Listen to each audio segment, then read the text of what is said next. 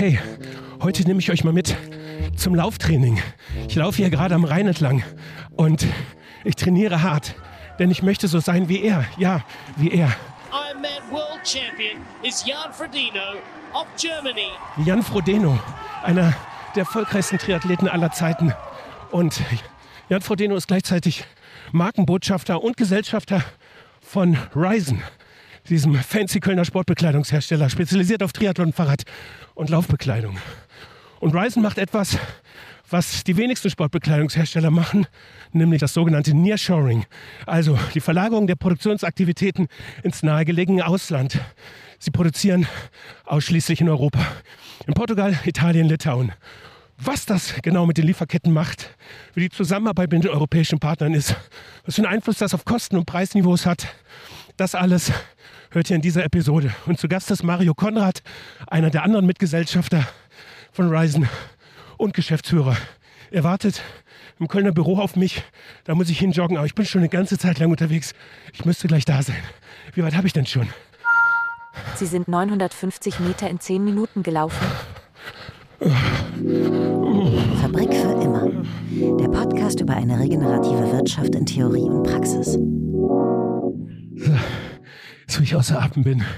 Mario, schön, dass du da bist. Sag mal, wie viele eurer Kunden sind eigentlich wirklich Triathleten und wie viele sind eher wandelnde Wurstpellen wie ich? Gib mir mal eine Ratio. Oh, gute Frage. Ich würde sagen, 70 bis 80 Prozent sind auf jeden Fall Triathleten oder Radsportler oder Läufer, also auf jeden Fall im Ausdauersport irgendwie unterwegs. Und das ist, kommt jetzt eigentlich auch zum Thema eigentlich dieser Episode, Nearshoring, also quasi die Verkürzung von Lieferketten, das Zurückholen, wenn du willst, der Produktion in diesem Fall nach Europa. Wir haben immer schon, ich würde sagen, so 80, 85 Prozent in Europa produziert von Beginn an. Also für uns ist es eigentlich gar kein Prozess gewesen, die Sachen herzuholen. Am Anfang der Pandemie war unsere größte Sorge, wir haben die ganze Zeit nur auf die Supply Chain geguckt und haben gesagt, so, ach super, Gott sei Dank, wir sind in Europa, betrifft uns alles nicht. Bis wir erst wirklich, also der Dienstag vor dem Lockdown an dem Freitag, dem 13., da ist uns erst klar geworden, abends beim Rausgehen aus dem Büro, okay, das könnte uns auf der Nachfrageseite betreffen, das betrifft uns hier, hier werden die Rennen nicht stattfinden und so weiter. Ähm, deswegen hatten wir so die Supply Chain die ganze Zeit so gefühlt, okay, es, wir sind safe, Haken dran, äh, betrifft uns nicht, weil wir eben einen ganz großen Teil nicht in Asien hatten. Das gibt jetzt noch ganz, ganz wenige Kategorien, also äh, Cappies und Rucksack, aber das sind also von 200 Produkten sind das drei Produktarten sozusagen. Ähm, also wir haben 95 bis 97 Prozent eh in Europa sozusagen, was ein großes Glück war in der Pandemie, muss man sagen. Ja, ja. Also seid ihr von 80 Prozent jetzt auf fast alles quasi nach Europa. Ihr habt noch 20 Prozent ungefähr zurückgeholt, jetzt mal roundabout. Ne? Genau, aber das war ehrlicherweise eh ein Prozess, wo wir dran gearbeitet haben. War losgelöst von der Pandemie, haben wir dieses, haben wir das gestartet. Ähm, das hing so ein bisschen damit zusammen, muss ich ein bisschen ausholen, wie wir damals gestartet sind. Also wir sind mit sehr vielen Produkten gestartet für ein kleines Brand und die große Herausforderung ist es überhaupt in hochwertige Produktionsstätten als kleine oder in dem Fall ja nicht, noch nicht existierend, du hast ja keine Verkaufszahlen, als nicht existierende Brand in hochwertige Produktionsstätten reinzukommen. Deswegen hat uns eine Outdoor-Marke aus der Schweiz, die haben uns äh, quasi ein White-Label-Produkt erstellt und hat uns, haben uns hochgepackt mit in ihre Factories genommen. Und eine dieser Factories war eben Asien. Und deswegen haben wir, haben wir noch einen ganz geringen Teil an Produkten damals eben zum Start in Asien äh, gefertigt. Und ähm, als wir uns jetzt sozusagen unabhängig gemacht haben und unsere eigenen Lieferantenbeziehungen gestärkt hatten und als die uns vertraut haben und als die gesehen haben, okay, wir verkaufen die Sachen auch, wir bezahlen unsere Rechnungen und wir sozusagen eigene Ansprechpartner, äh, das immer enger wurde sozusagen und die uns mittlerweile auch als einen tollen Case sehen, der stark wächst und wir, wir sind sehr loyal mit denen und wir sind verlässlich, was Zahlungen und so weiter angeht. Und wir waren auch ehrlicherweise gefühlt oft zu nicht anstrengend, was so Preisverhandlungen, wenn die uns einen Preis gesagt haben, haben wir den halt genommen. So, also so, so. Und deswegen sind wir, glaube ich, bei den Lieferanten immer sehr gut gelitten und deswegen konnten wir dann schon alles zurückholen sozusagen. Die haben, die waren froh, dass wir dann mehr bei ihnen gemacht haben. Dennoch so eine äh, europäische Textilproduktion ist doch eher ungewöhnlich. Ne? Wahrscheinlich auch noch mehr im Sportartikelbereich. Würde man sagen, dass er eher noch mehr tatsächlich in Asien gefertigt wird und nichts mit dem Kopf. Genau. Wie ist das bei euch mit den Rohstoffen eigentlich? Woher kommen die? Genau, wir sind gerade dabei, diesen, diesen Transparenzprozess auf Tier 2 Ebene und Tier 3 Ebene bis, äh, bis Ende des Jahres wollen wir den komplett transparent haben, bis auf Tier 2 Ebene. Auch da versuchen wir möglichst viel lokal zu sourcen. Also alles da, wo es losgeht.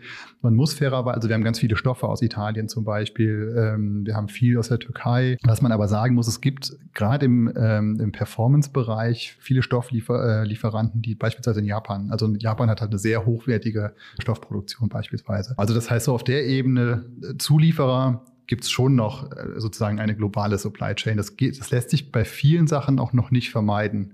Wir arbeiten aber dran. Also es gibt aber auch eine gewisse Tradition europäischer Produzenten im Textilbereich. Ne? So in welchen Ländern findet das statt, wenn es nicht gerade Trigema in Deutschland ist?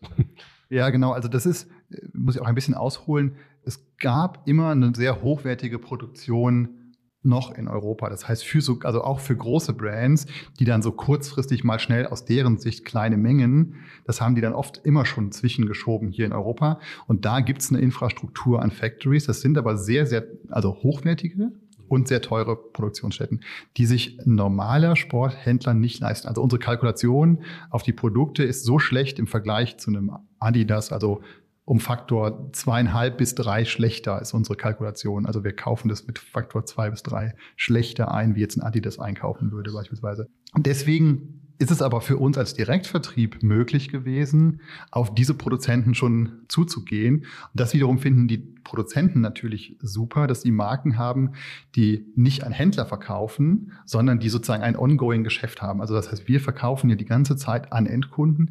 Das heißt, wir sind auch in der Lage, wenn wir eng mit denen zusammenarbeiten, also wir können helfen, die Produktionsstätten sinnvoll auszulasten hier in Europa, weil ansonsten, da wir keine Kollektion haben, wir, bei uns ändert sich nicht die Kollektion alle halbe Jahr und dann wird es halt bei den Händlern rabattiert rausgeschmissen, dann kommt das Neue, sondern bei uns laufen die Sachen sind super schlicht. Wir haben meistens nur unser Logo drauf, ansonsten einfarbig.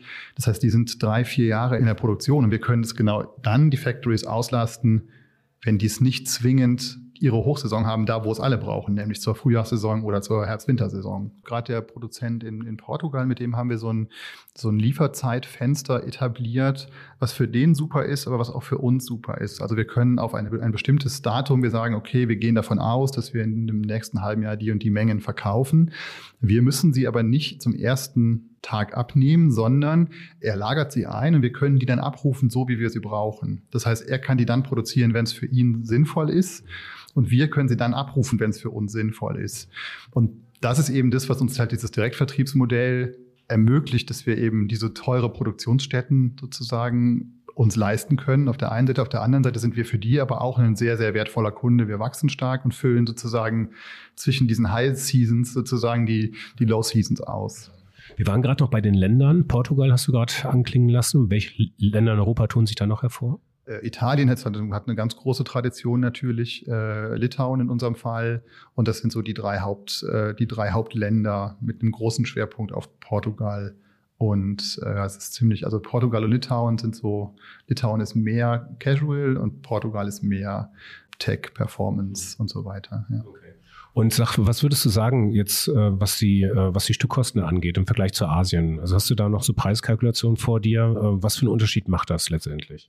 Also wir könnten, wir könnten äh, dasselbe Teil, was wir hier für 30 Euro produzieren, könnten wir in Asien für 15 produzieren.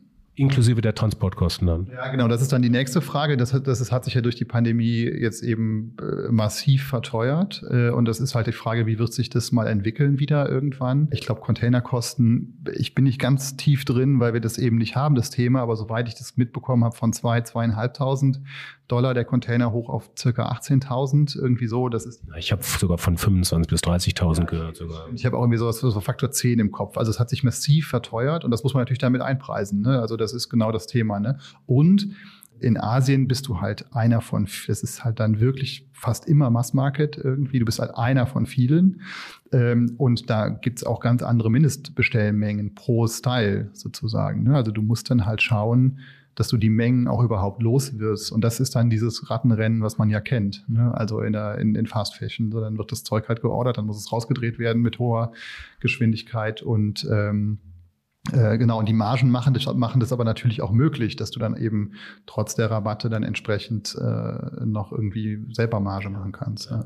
Und äh, letztendlich, ähm, das ist ja auch noch nicht in der Bilanz drin, noch nicht, also ähm, Höhe der Treibhausgasemissionen äh, und äh, dergleichen, der negativen externen Effekte, die sich eben durch Transport und Produktion ergeben, das, ähm, das schließt man damit aus, beziehungsweise re reduziert es. Ne?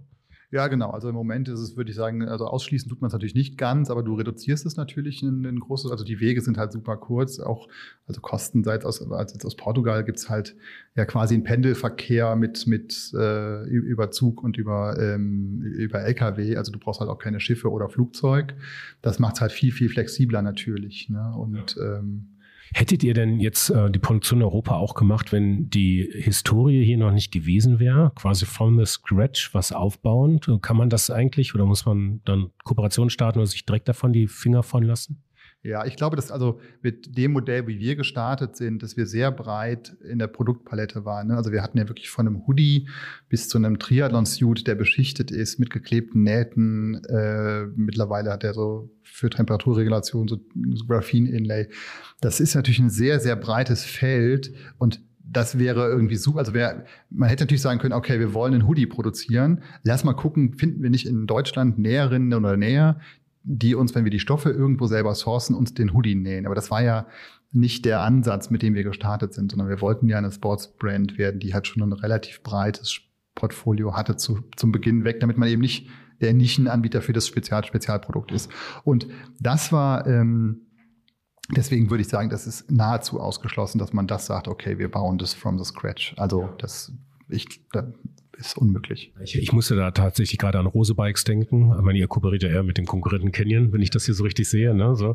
Und äh, die haben ja natürlich das Problem der äh, Komplexität der Lieferketten und äh, eben auch der asiatischen Lieferketten. Völlig klar, eine große Tradition im Fahrradbau ähm, haben die Asiaten äh, immer noch. Ne? Shimano, also allein Teile, das braucht ja auch nur der kleinste Bremsbelag sein, sonst kann man so ein Fahrrad nicht mehr verkaufen. Und ähm, die suchen natürlich händeringend nach Möglichkeiten des Nearshorings in Europa, bei aber eigentlich komplett grün grüner Wiese, glaube ich, oder? Also so, ich bin nicht tief drin im Bike-Markt, kriege das auch nur so am Rande mit. Aber das, was ich mitbekomme, ist, es gibt wirklich diese Factories schlicht nicht, die dann eben, und eben sowas wie, wenn du Komponentenhersteller bist, wie ein Shimano oder so, und dann du, du das wirst du ja verbauen wollen auf deinem Fahrrad. Du willst nicht auch noch als Eigenmarke einen, einen, sozusagen dann irgendwie Komponenten wie Scheibenbremsen und Schaltung entwickeln wollen. Das andere ist ja schon komplex genug. Äh, ist das, glaube ich, eine riesen Herausforderung, das irgendwie hier nach Europa zu holen. Aber ist es jetzt bei euch im bestehenden Feld einfach weniger komplex in Europa produzieren zu lassen als in Asien? Was, was vereinfacht das? Was ist schwieriger? Was es total einfach macht, und man unterschätzt es vielleicht so ein bisschen, also es ist die Nähe, also dass man mit den Menschen, also auch kulturelle Nähe, ehrlicherweise. Also wir hatten ja so die ersten ein, zwei Jahre diese Erfahrung mit, mit asiatischen äh, Factories. Und da ist es ein bisschen so, das hat halt eine ganz krasse Hierarchie, so eine, so eine Factory. Und wenn da irgendwo in dieser, in dieser Kette ein Fehler passiert, ich erinnere, ich erinnere unser erster Rucksack, da kamen dann Prototypen an, die waren, das war offensichtlich so unlogisch produziert, dass das nicht funktionieren konnte, das Produkt so. Das ist aber niemandem aufgefallen. Da war irgendwo im Briefing innerhalb dieser, ich, ich sag mal, in dieser, dieser Kette der Befehle, die sozusagen nach unten, ist das falsch und das hinterfragt dann niemand. Das wird dann einfach so genäht oder halt zusammengestöpselt. Und es ist uns dann zum Glück aufgefallen, weil es das Vorproduktionsmuster war, aber das war, es war einfach komplett unlogisch. Es hat keinen Sinn gemacht, wenn man diesen Reißverschluss nicht öffnen konnte und weil es oben reinregnete und so weiter. Und da würde ich denken, das ist halt was, da ist halt, da würde halt hier in Europa jemand sagen, ey, das soll doch ein Rucksack sein, der funktioniert, oder würde man das nicht eher so und so machen? Das ist das eine. Und das nächste ist es so, also so einfache Dinge wie wir haben dieselben Arbeitszeiten. Also wenn, wenn irgendwas ist, rufen wir da halt an und sprechen halt mit unseren Ansprechpartnern. Und äh, wir sind auch in zwei Stunden da, wenn was, also was auch, was wir dann auch machen, wie in Portugal. Ne? Also das heißt, man hat so eine andere Nähe und man kennt also so Menschen, man arbeitet ja nicht mit Maschinen so, sondern man arbeitet ja mit Menschen. Und das ist halt, das macht es halt leicht, wenn Dinge in direkter Interaktion stattfinden. Und das würde ich sagen, ist ein großer, großer Vorteil in Europa. Also auf jeden Fall. Ich denke, aber ich habe da irgendwann was gelesen, so die Produktion eines weißen Hemdes oder so. So, so der Beispielcase, irgendwie 140 Unternehmen sind mitunter dran, bis zu 140 Unternehmen dran beteiligt. Ne? Weberei, Spinnerei, Transportgesellschaft, da gibt's den Reißverschluss, da gibt's die Knöpfe und was weiß ich alles. Das ist ja überhaupt gar nicht so richtig rückverfolgbar, woher auch dann die Rohstoffe kommen. Wie weit seid ihr in dem Bereich? Äh, also genau, das ist also Textil ist ja mit eines der komplexesten, man unterschätzt das immer, ne? also wirklich vom Faden bis, äh, wie du sagst, Reißverschlüsse, aber ein Reißverschluss hat dann wieder einen Zipperpuller, wo der vielleicht ein, ein Logo von einem drin hat oder ist also äh, das ist halt bis hin zu den Drucken, was auch immer, ne und Stoffe und oder keine Ahnung der Rohstoff, der dann halt zur Baumwolle verarbeitet wird, der dann wiederum äh, gefärbt wird, der dann wiederum äh, genäht wird, so.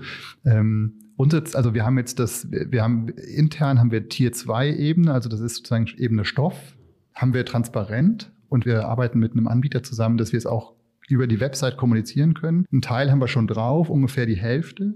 Und bis Ende des Jahres wollen wir 80 Prozent ähm, da Transparenz haben. Und das ist total interessant, weil wir da selber auch super viel lernen. Ne? Weil viele Sachen muss man ehrlicherweise auch sagen. Also als Beispiel Reißverschluss ähm, den sourcen dann nicht wir zwingend selber, sondern da sagen wir halt, wir hätten gerne den und den Reißverschluss in der, in der und der Farbe und dann kauft den aber unser Produzent in Portugal bei dem Reißverschlusslieferanten ein. Also das heißt, so, das ist bei 200 Produkten, man kann sich vorstellen, das ist halt eine irre komplexe Matrix. Ja. Sozusagen. Aber da sind wir jetzt irgendwie so ganz, ganz confident, dass wir das so bis Ende des Jahres, äh, so Tier 2 Ebene, was glaube ich schon sehr okay ist, äh, dann transparent haben und auch kommunizieren können. Wie viele Ebenen gibt es da insgesamt? Also so die, also ich glaube, wenn man Tier 3 noch schafft, ist man schon ganz schön gut. Das ist dann so wirklich die Rohstoffebene. Das ist dann so der nächste Schritt. Aber der wird, das wird natürlich immer aufgefächerter sozusagen hinten raus. Ne? Aber das wäre jetzt so mal der, das, das, das Ziel, dass wir Tier 2 bis Ende des Jahres nicht nur für uns transparent haben, sondern auch für die, also für den Endverbraucher. Alright. Ähm, zum Thema, du hast es gerade gesagt, Webseite, Kommunikation, wie man es nachverfolgen kann, so komme ich gleich. Aber ich möchte äh, nochmal dieses Thema Komplexität aufnehmen, weil ihr macht das nicht nur so, dass ihr jetzt in Europa herstellt. Ihr äh, repariert eure Klamotten, sage ich jetzt mal nicht despektierlich gemeint, ihr repariert eure Ware hier zum Beispiel auch und äh, bietet das euren Kunden und Kundinnen an. Ähm, wie ist das entstanden? Das ist entstanden, das ist eine gute Frage. Ich überlege gerade, was so der, der ursprüngliche Auslöser war, aber wir wollten einfach, also wir haben noch nie Sachen weggeworfen. So, wir haben also das, das was man so aus der Fashion-Industrie auch kennt, dass Dinge dann irgendwie, wenn die kaputt sind, aber eigentlich noch nutzbar wären, dass die dann halt weggeworfen werden. Und da haben wir dann irgendwann angefangen und wir, wir stellen fest, also gerade eben kam wieder eine Nachricht, jetzt kommen wieder irgendwie, diese Woche kommen, glaube ich, 20 oder 30 Teile von, ähm, wir machen einen Teil, machen wir selber hier wir haben eine Näherin, die kommt zweimal die Woche und, und repariert. Tatsächlich hier, in, hier bei uns in, der, in, in, äh, im Office. Und einen Teil schicken wir zu den Lieferanten, die es produziert haben. Aber vollkommen losgelöst davon, ob es ein Produktionsfehler war oder ob es ein Anwendungsfehler war oder ob der Kunde ähm, ist falsch, keine Ahnung, manchmal passiert es, dass man mit Gewalt einen Reißverschluss kaputt reißt oder sowas. Auch das reparieren wir kostenlos. Ja gut, manchmal passiert es auch, dass man stürzt mit dem Rennrad. Also ich bin da schon öfter abgeflogen mit äh, Ellbogen und Hose und so alles auf. Das auch? Genau, machen wir auch, wenn es sich irgendwie, wenn es, wenn es sinnvoll äh, noch nutzbar ist, sozusagen. Manchmal, klar, wenn man eine Fahrradhose die ganze Seite offen hat, dann irgendwann ist es dann, es lohnt dann doch eine neue Hose möglicherweise. Aber so, sofern das irgendwie sinnvoll machbar ist, reparieren wir das, ja. ja. Also was macht das denn mit den Kunden so? Also ist, äh, was für ein Instrument ist das? Ihr könnt ja sagen, es ist ja einfach gesagt, wir haben noch nie etwas weggeschmissen. Also als Attitude, als Purpose, Haltung, ne, sind stiftendes Elemente auch. Ähm, aber am Ende des Tages müssen ja auch irgendwie Prozesse gebaut werden, die irgendwo auch wirtschaftlich sind, so, ne? Und die dann vielleicht zu einer längeren Kundenbindung führen oder sonst was. Wie ist das bei euch gewesen? Welche Erfahrungen habt ihr damit gemacht auf Kundenseite? Ich kann das gar nicht so, also wir haben es ehrlicherweise noch nie so richtig evaluiert. Ich würde aber schon denken, dass es so einem, so einem Kleidungsstück auch einen gewissen Wert verleiht, wenn man sagt, das kann man noch benutzen. Also wenn man das nicht sofort weg, also wenn das sozusagen, ich glaube, wenn es dann alles zu schnell, man kennt das ja so manchmal, wenn man äh, über einen großen Versanddienstleister etwas sehr günstiges bestellt, das geht kaputt oder man wird es das umtauschen, dann sagen die einfach, ja, aber halt, wir schicken es nochmal raus. Da habe ich als Kunde schon das Gefühl, okay, das, das ist ein Pfennig, also das kann keinen Wert haben so.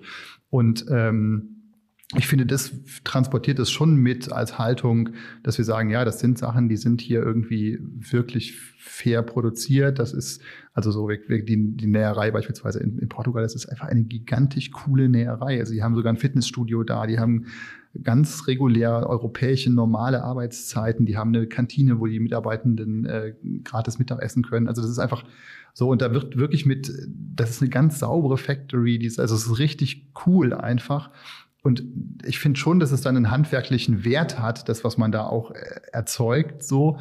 Und wenn man dann nicht sagt, ja komm, ey, pff, das ist eh, das, lieber die, die 10 Euro, was das Produkt gekostet hat, was es eben nicht ist bei uns, äh, komm, schicken Neues raus. Sondern da sagt, okay, wenn's, wenn wir es reparieren können, reparieren es was sehr gerne, bevor wir es eben neu rausschicken. Ändert sich denn da, ich komme jetzt mal zur Markenarbeit, ändert sich denn da irgendwie auch die Markenarbeit, wenn ich jetzt sage, wir sind jetzt nicht mehr im High-Performance-Bereich nur ausschließlich unterwegs, sondern wir bieten handwerkliche Werte an, auch so als Kommunikationsinstrument da draußen. Was macht das mit der Marke? Was sind eure Erfahrungen da? Ja, auch gut, gute Frage. Das diskutieren wir eigentlich so jede Woche. Das, äh, für was steht man eigentlich als Marke? So, ne? Das ist so, wir kommen natürlich, also, äh, also vielleicht zur Erklärung, wir haben mit Jan Frodeno eines der bekanntesten Triathlon-Testimonials bei uns im, äh, der ist Markenbotschafter, aber auch Mitgesellschafter. Das ist so der eine, der eine Teil. Fabi, unser Mitgründer, das ist so ein, es ist ein sehr visueller Mensch, der kommt aus der Design-Ecke, dem, dem ist es wichtig, dass es auch einen ästhetisch hohen Anspruch hat. Mein Bruder ist Ingenieur, der mag halt, wenn die Produkte technisch gut funktionieren und gleichzeitig möchten wir aber auch, dass es irgendwie so nachhaltig wie möglich ist. Und dazu sagen, okay, was ist denn ja, auf was fokussiert man sich jetzt eigentlich und was sind eigentlich Themen, die wir als selbstverständlich voraussetzen? Also wenn wir irgendwie eine Marke aufbauen wollen, was setzen wir denn als selbstverständlich voraus? Und da sind wir eher, dass wir sagen, okay, wir versuchen jetzt die Nachhaltigkeit nicht als das eigentliche Alleinstellungsmerkmal äh, hervorzuheben, sondern das soll eher die Selbstverständlichkeit sein, die mitschwingt. Also wenn man so an Markenarbeit denkt, sozusagen. Wir versuchen das nicht als den USP herauszuarbeiten, sondern versuchen es eher als eine mögliche Selbstverständlichkeit mitlaufen zu lassen. Aber natürlich muss man das auch dann irgendwann erzählen, dass wir in Europa produzieren beispielsweise oder dass wir halt Sachen reparieren oder so. Ne? Zumal ja auch ähm, Nachhaltigkeit des Verkaufskriterium äh, ja durchaus auch da ist. Also es könnte ja durchaus auch einen Push auf die, auf die Umsätze geben, wenn man es kommuniziert. Welche Erfahrungen habt ihr damit gemacht? Habt ihr da im Performance-Bereich schon getestet? Ja, ehrlich gesagt nicht. Also wir haben das noch nie als einen Push-Kanal gesehen, ehrlicherweise. So, das haben wir ehrlicherweise die gesamte Marke aber auch nicht als einen Push, als eine Push-Marke sehen wir. Also wir sind jetzt nicht, wir verkaufen nicht mit Rabattcodes und auf Teufel komm raus, sondern wir versuchen schon immer sehr über eine echte Kundenbeziehung, über Nähe zum Kunden, über auch so, ich meine, das, was unsere Kundinnen und Kunden machen, ist ja für die was hochemotionales. So, die sind, die, manche bereiten sich auf einen Ironman vor ein ganzes Jahr oder auf einen Marathon oder gehen jetzt Bikepacking. Das sind alles sehr irgendwie emotionale Ereignisse. So, ne? Und wir versuchen da eher stattzufinden in diesem Rahmen, so als deren Begleiter für diese emotionalen Ereignisse. Und da würde ich halt sagen, dass das so ein bisschen das ist, was so als Marke wir versuchen am ehesten zu transportieren. Ja. Aber äh, das ist ja schön, wenn man Community hat. Dann kann man nämlich auch reinhören in die Community und was Kunden eben auch möchte, ist Nachhaltigkeit im, im High-End-Sportbereich überhaupt ein Kriterium. Interessiert das die Leute da draußen? Also unser Gefühl ist so ein bisschen, dass das nicht der Trigger ist, zwingend, weswegen sie zu uns kommen.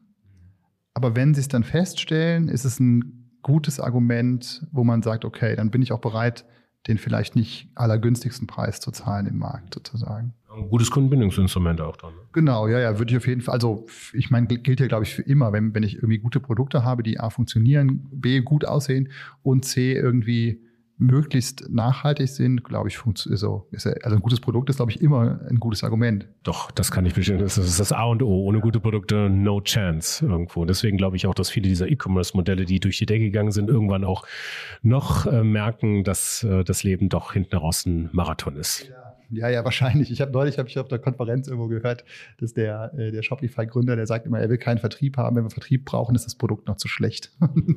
Alright, okay. Jetzt komme ich zurück zum Marketing. Influencer, du hast gerade gesagt, Jan, ähm, natürlich ist ja irgendwo auch Influencer, ne? Weil ich glaube, berühmteste Triathlet aller Zeiten, so ziemlich irgendwie echt ziemlich hohe Social Media Reichweite, was euch natürlich erstmal einen wahnsinnig guten Push in der Markenbekanntheit gegeben hat.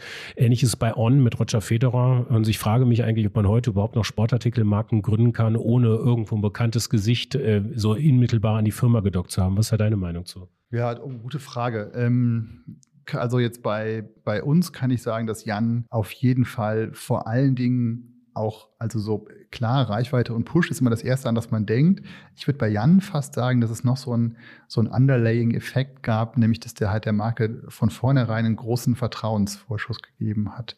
Wir sind 2016 gegründet und wir haben 2017 das erste Mal den Award gewonnen, von dem ich eben schon sprach im Bereich von diesem Triathlon-Magazin. Ich kenne ja die Verkaufszahlen aus dem Jahr daran kann es nicht gelegen haben, dass wir so, dass wir so viele Suits verkauft haben, weil wir hatten einfach in dem Jahr noch fast keine Suits da. Da hatten wir nur wenige Prototypen und so eine Kleinstmenge. Das würde ich sagen, das ist so ein Indikator dafür, dass durch den, wir haben dann 2017 den Einstieg von Jan kommuniziert und da würde ich denken, okay, dass das dazu geführt hat, dass wir diesen diesen Award gewonnen haben gegen etablierte Marken wie Castelli beispielsweise, mit weitem Abstand, dass das schon der Effekt ist, dass das so ein Vertrauensthema in die Marke, gerade bei so einem spezifischen Produkt wie einem Triathlon-Suit, der muss einfach vernünftig sitzen, der darf nicht scheuern und so. Deswegen äh, so zurück auf diese Frage, ne, gibt so einen Influencer oder so einen Ambassador oder wenn jemand an, sehr an, nah an der Marke ist, es gibt ja dieses Thema Creator Economy jetzt auch so ein bisschen, ne?